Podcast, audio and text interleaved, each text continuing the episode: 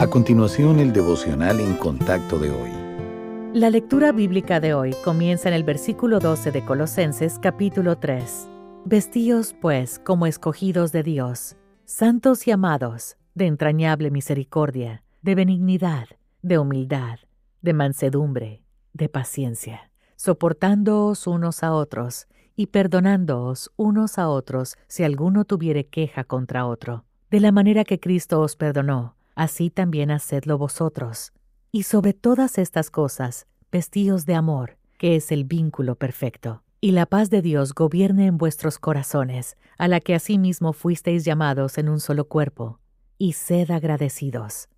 La palabra de Cristo more en abundancia en vosotros, enseñándoos y exhortándoos unos a otros en toda sabiduría, cantando con gracia en vuestros corazones al Señor, con salmos e himnos y cánticos espirituales y todo lo que hacéis, sea de palabra o de hecho, hacedlo todo en nombre del Señor Jesús, dando gracias a Dios Padre por medio de Él.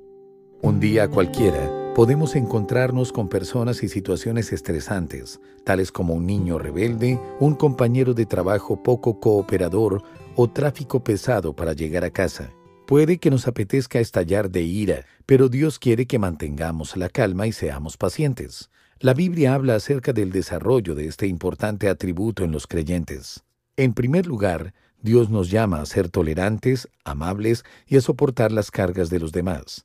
En segundo lugar, Cristo demostró paciencia ante las acciones de Pedro, las demandas de la multitud y las falsas acusaciones de los líderes. Nosotros deberíamos aspirar a tener esa misma compostura. Y en tercer lugar, debemos reconocer lo perjudicial que es la impaciencia la cual puede herir a los demás y cerrar el diálogo.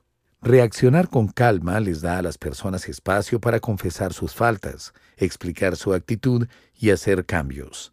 La paciencia forma parte del fruto espiritual que se desarrolla cada vez más a medida que nos conformamos a la imagen de Cristo.